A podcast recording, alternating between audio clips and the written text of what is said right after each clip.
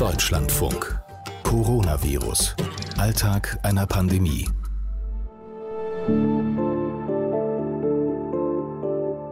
Wir haben heute neue Helden der Corona-Krise ausgemacht, die Dienstplanschreiber. Man hat zwischendurch äh, immer mal so Phasen, wo man dann da drauf guckt und sagt, es kann noch gar nicht aufgehen mit dem vorhandenen Personal, aber es geht dann doch immer irgendwie auf und im Zweifelsfall macht man als Dienstplaner ja sicherlich auch den einen oder anderen Dienst dann selber mehr, damit man niemand anders fragen muss. Ja, es geht dann schon immer irgendwie auf und es ging ja bisher immer und es wird auch in Zukunft irgendwie immer weitergehen. Intensivmediziner Johannes Pott und das Wunder des funktionierenden Dienstplans. Also äh, mir war das ehrlich gesagt immer schon ein Rätsel. Ich bekomme einen Einsatzplan freue mich oder meckere oder will Änderungen und das machen alle so.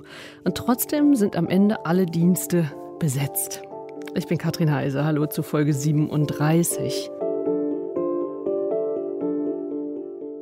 Zum Alltag einer Pandemie gehört ungeheuer viel Organisation im Hintergrund und wahnsinnig viel Personal, viel mehr als vorher. Denken Sie nur an diese ganzen Kontrollen. Ich bin heute zum Beispiel in einem Café vorbeigekommen und da lagen so Blöcke auf den Tischen Gästedaten werden da abgefragt, Rückverfolgung der Kontakte. Und ich habe mich direkt gefragt, wer soll das denn jetzt alles machen? Wer soll die Daten sammeln? Wer soll die Blöcke da immer wieder hinlegen und kontrollieren? Diese Frage nach, wer soll das denn noch alles machen, die Frage habe ich Markus Jogast auch gestellt. Er leitet mehrere Seniorenhäuser in Renchen, Baden-Württemberg. Und da muss er gleichzeitig Sicherheit und Besuche in den Heimen gewährleisten. Ja, das ist das, was mich natürlich hier auch beschäftigt, ja, also was mich auch ein bisschen sauer macht, weil wir haben ja diese Besuchsboxen hier bei uns und die sind jetzt eigentlich auch ganz gut angenommen worden, bis auf ganz, ganz wenige Ausnahmen, aber diese wenigen Ausnahmen bestehen halt darauf, dass sie ins Haus reinkommen. Und wir sind jetzt so ein bisschen am Plan, wie wir das sicherstellen können, aber das ist natürlich ein enormer Personalaufwand. Und das bedeutet ja wirklich, wir müssen die in Empfang nehmen, begleiten, anleiten, wieder raus begleiten. Und ähm, wir versuchen das jetzt im Moment über die zusätzlichen Betreuungskräfte abzudecken. Was sind denn das für zusätzliche Betreuungskräfte? Ja, das, die sind ja vor Jahren mal geschaffen worden, weil man festgestellt hat, dass die Pflegekräfte zu ihren Aufgaben, nämlich auch, äh, sag ich mal, einer sinnstiftenden Beschäftigung für die äh, Pflegebedürftigen nicht mehr kommen. Und dann hat man diese zusätzlichen Betreuungskräfte eingeführt. Da bekommt man für 20 Bewohner eine Stelle. Aber wir müssen natürlich jetzt, wenn wir die für die Besuchsregelungen abziehen, wäre es so, dass natürlich die Beschäftigung darunter leiden würde. Uns interessiert heute im Podcast so die, die Personalsituation. Mhm. Also wie mhm. personalintensiv ist, ähm, ist Corona eigentlich? Ja, natürlich ist es personalintensiver und ich meine, äh, es gibt ja auch genug Untersuchungen dazu. Also ich frage mich immer, wie die Politik das ignorieren kann. Wir wissen seit 20 äh, Jahren schon, dass wir etliches zu wenig an Personal haben in der stationären Altenpflege. Und jetzt kam ja diese Pandemie noch obendrauf. Ja, also das heißt, äh, erstens mal ist es so, dass es personalintensiver ist, weil sie auch zum Teil auch Bewohner, sag ich mal, die jetzt aus dem Krankenhaus zurückverlegt werden oder Bewohner, die neu aufgenommen werden, die dann eine 14-tägige Quarantäne einhalten müssen. Das heißt, sie müssen die im Zimmer pflegen. Da ist natürlich dann auch ein erhöhter Betreuungsaufwand Aufwand da. Und auf der anderen Seite ähm, ist es natürlich auch so, dass die Arbeitssituation für die Mitarbeiter belastender geworden ist, denn also wir haben verschärfte Hygienerichtlinien und Sie müssen sich vorstellen, die arbeiten ja den ganzen Tag mit Schutzmaterial. Ja, also, also haben das heißt, eine Maske wenn, auf, haben genau eine Maske auf. Also der Beruf ist einfach noch belastender geworden und ja, ich muss echt sagen, mir fehlt da bei der Politik auch so ein bisschen jetzt der Punkt, wo ich sage, da ist jetzt irgendwie eine Zukunftsperspektive da und das hätte man jetzt eigentlich in dieser Pandemie wirklich machen müssen. Man hätte den Pflegekräften eigentlich ein Versprechen geben müssen, okay, so und so werden wir das jetzt auflösen die nächste Zeit. Denn meine größte Sorge ist eigentlich, dass noch mehr Menschen aus dem Beruf aussteigen.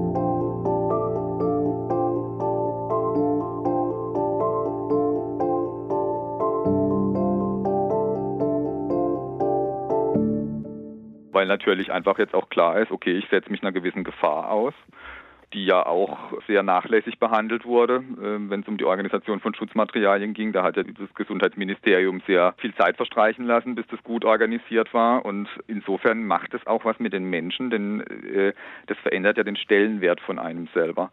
Also wenn ich von Wertschätzung spreche, ja, geht es ja schon damit los, ähm, habe ich genügend Schutzmaterial, um mich wertvolle Kraft ja, zu schützen.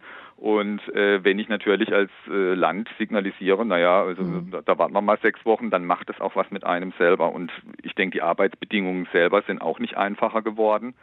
Also ähm, da hätte es einfach jetzt wirklich ein ganz klares Versprechen gebraucht, ja, wie, wie, wie, wir, wie wir danach weitermachen. Und da kommt mir einfach aus der Politik deutlich zu wenig. Mhm, da warten Sie immer noch drauf.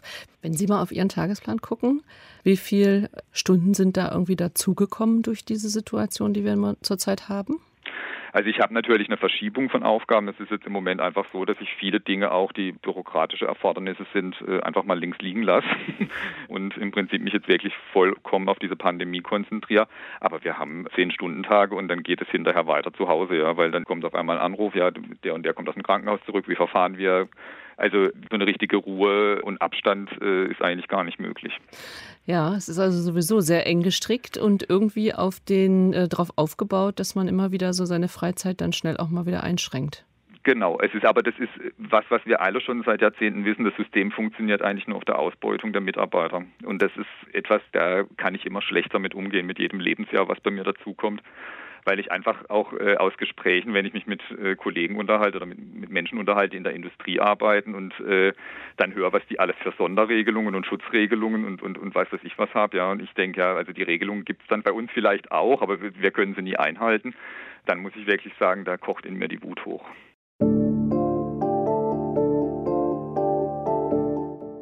Immer mehr Aufgaben, aber nicht mehr Personal. Und dann kommt natürlich noch was hinzu.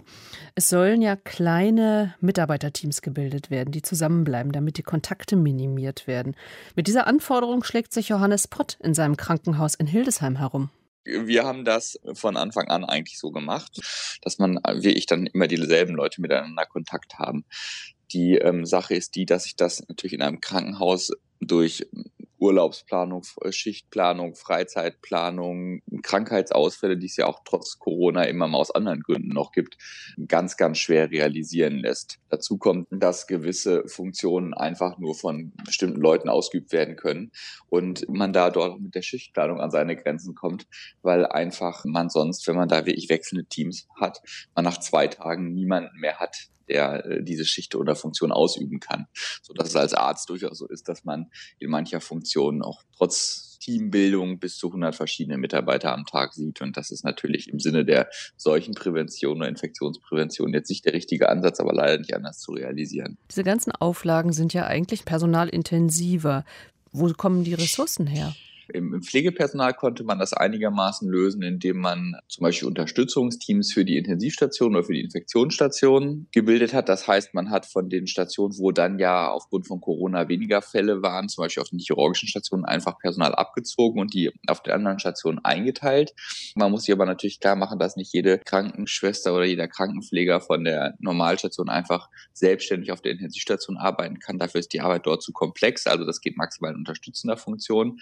Im ärztlichen Personal ist das deutlich schwieriger natürlich. Da war es auch so, dass wir ein paar chirurgische Kollegen frei bekommen haben, die ja im OP nichts mehr zu operieren hatten, die theoretisch hätten auf der Infektionsstation oder auf der Intensivstation eingesetzt werden können. Aber da gilt natürlich noch in extremerem Maße das, was auch für das Pflegepersonal gilt, dass die Kollegen natürlich nicht routiniert sind in der Betreuung von äh, kritisch kranken Patienten. Und ja, wir haben das vor allen Dingen gelöst mit Personal aus der Anästhesie, was im OP eben nicht eingesetzt werden konnte auch und dass wir dann auf der Intensivstation zusammengezogen haben und dort eingeteilt haben für die Schichten. Merken Sie jetzt eine gewisse Entspannung, also was so gerade die Personalressourcen angeht? Jein. Also in den nicht intensiv betätigten Fachdisziplinen ist man eigentlich auf den Vor-Corona-Betrieb zurückgegangen. Also die Personalsituation ist jetzt quasi wieder so, wie sie vorher war. Und die Dienstbelastung für die Kollegen und Kolleginnen ist auch so, wie sie vorher war. Für uns als Anästhesie ist die Dienstbelastung immer noch relativ hoch, weil wir ja zusätzlich zu unseren üblichen Dienstreihen noch eine Covid-Bereitschaft installiert haben, die also einen zusätzlichen 24-Stunden-Dienst abdeckt, die also nur für den Fall da ist, dass eben doch zwei oder drei intensivpflichtige Covid-Patienten auf einmal kommen. Mhm. Und das kann sich auch jederzeit entwickeln von den Patienten, die wir eben mit Covid auf der Normalstation haben, dass da jemand so schlecht wird, den wir zusätzlich betreuen müssen. Und das geht nur mit zusätzlichem Personal. Also bei uns ist es leider nicht so richtig spürbar, aber in der Breite natürlich sicherlich schon. Keine Erleichterung für die Dienstpläne also. Johannes Pott hat mir noch was erzählt, nämlich dass ähm, alle Kolleginnen und Kollegen sich unheimlich engagiert haben am Anfang, einfach weil sie so eine Situation noch nie erlebt hatten und weil sie sie meistern wollten. Also das war eine einmalige Herausforderung. So jetzt langsam, wo auch der normale Alltag wieder läuft, die Kinder wieder zur Schule teilweise dürfen, und auch die eine oder andere Freizeitaktivität, wenn auch mit Einschränkungen, aber doch wieder möglich ist, da nimmt natürlich auch die Flexibilität der Leute ab. Wenn Alltag wieder beginnt, dann sind ja auch die alltäglichen Termine wieder da, ähm, was uns natürlich eben für die, die Herausforderung stellt, dass wir jetzt einen verlässlichen Dienstplan schreiben müssen. Den brauchen wir dann auch für eine gewisse Zeit im Voraus. Und das hatten wir bei Corona natürlich nicht, aber jetzt sind wir wieder auf einem ganz guten Wege und sind bis Ende Juni eigentlich auf der sicheren Seite und dann schauen wir mal weiter. Sind Sie jemand, der, der Dienstplan schreibt, ja? Ja, genau. Ich schreibe mit einer Kollegin zusammen den Dienstplan für unsere Abteilung. Ja. Also es ist natürlich schwieriger, als es vor Corona war, einfach weil mehr Dienste zu besetzen sind. Mhm. Ähm, und das bedeutet auch eine höhere Dienstbelastung für jeden, als es vorher der Fall war. Aber verzweifelt klingen Sie jetzt noch nicht. Naja, man hat zwischendurch äh, immer mal so Phasen, wo man dann da drauf guckt und sagt, es kann noch gar nicht aufgehen mit dem vorhandenen Personal, aber es geht dann doch immer irgendwie auf und im Zweifelsfall macht man als Dienstplaner ja sicherlich auch den einen oder anderen Dienst dann selber mehr, damit man niemand anders fragen muss. Ja, es geht dann schon immer irgendwie auf und es ging ja bisher immer und es wird auch in Zukunft irgendwie immer weitergehen. Jetzt wechseln wir mal die Perspektive und gehen auf Landkreisebene. Da ist im Breisgau Landrätin Dorothea Störritter dafür zuständig, dass für all die alten Aufgaben und für die vielen, vielen neuen Aufgaben genug Personal da ist. Also dieses äh, Ressourcenproblem, das hatten wir von Anfang an. Wir sind ja zugedeckt worden mit Anfragen äh, jeglicher Art, aber eben viele Anfragen ganz praktischer Art, sei es aus der Bevölkerung gewesen, sei es äh, von den Bürgermeistern gewesen, dass wir haben das dann so gestaltet, dass wir Mitarbeiter aus der Verwaltung eingesetzt haben für Hotlines, also auch Bereich Wirtschaft beispielsweise, Bereich Landwirtschaft, Bereich Tourismus. Und äh, diese Mitarbeiter haben sich dann permanent äh, schlau gemacht über alles, was äh, zu dem Bereich dann äh, veranlasst wurde, was äh, verordnet wurde, was gelockert wurde. Da stellen wir allerdings fest, dass die Anfragen etwas abnehmen, aber jetzt durch diese Lockerungen natürlich auch wieder zunehmen. Mhm. Ich könnte mir auch vorstellen, ich meine, bei den Lockerungen, Beispiel Gaststätten, das muss ja auch durchaus überwacht werden, ob eben beispielsweise die 1,50 Abstand und so weiter eingehalten werden. Sind da auch die Ordnungsämter gefordert? Muss da aufgestockt werden im Moment? Also wir haben da eine vielfältige Zuständigkeit. Das äh, heißt, nach dem Bundesinfektionsschutzgesetz ist das Gesundheitsamt zuständig. Dann haben wir die Frage des Arbeitsschutzes. Diese Frage ist ähm, angesiedelt bei der Gewerbeaufsicht. Und wir haben die Ortspolizeibehörde, die Bürgermeister, die zunächst natürlich verantwortlich sind dafür, dass äh, die ganzen Verordnungen, Verbote, Gebote eingehalten werden. Also das sind mehrere Bereiche, die ähm, gemeinsam da jetzt unterwegs sind.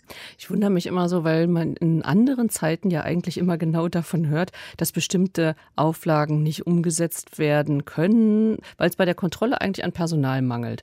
So, jetzt brauchen wir noch viel mehr Kontrolle. Ich denke, wo kommen die denn alle her? Also irgendwo muss ja was wegfallen, oder? Ich meine, die Leute sind ja jetzt nicht plötzlich alle zur Verfügung.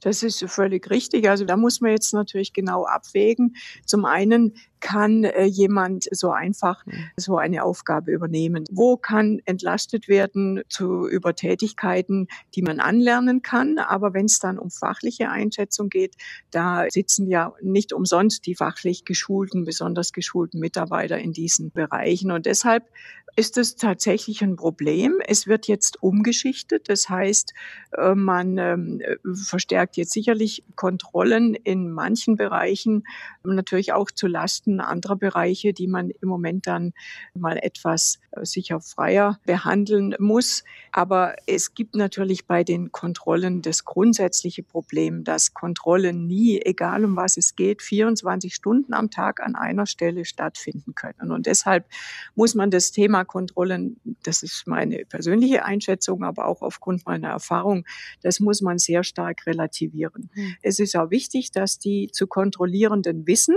es kann sein, da kommt mal jemand und deshalb muss ich mich ähm, anstrengen, alles richtig zu machen. Aber ähm, Kontrollen selbst sind immer Stichproben. Und es ist viel, viel wichtiger, dass diejenigen ihre Arbeit ordentlich machen, die eben auch Pflichten zu erfüllen haben. Hm, da hört man die Realistin in Ihnen, die ja. Realpolitik einfach tagtäglich machen muss. Ja, ich denke, das bringt auch am weitesten am Ende. Ja. Wer soll das alles machen? Das war heute meine Frage und ich glaube, es ist klar geworden, es wird vor allem Personal herumgeschoben.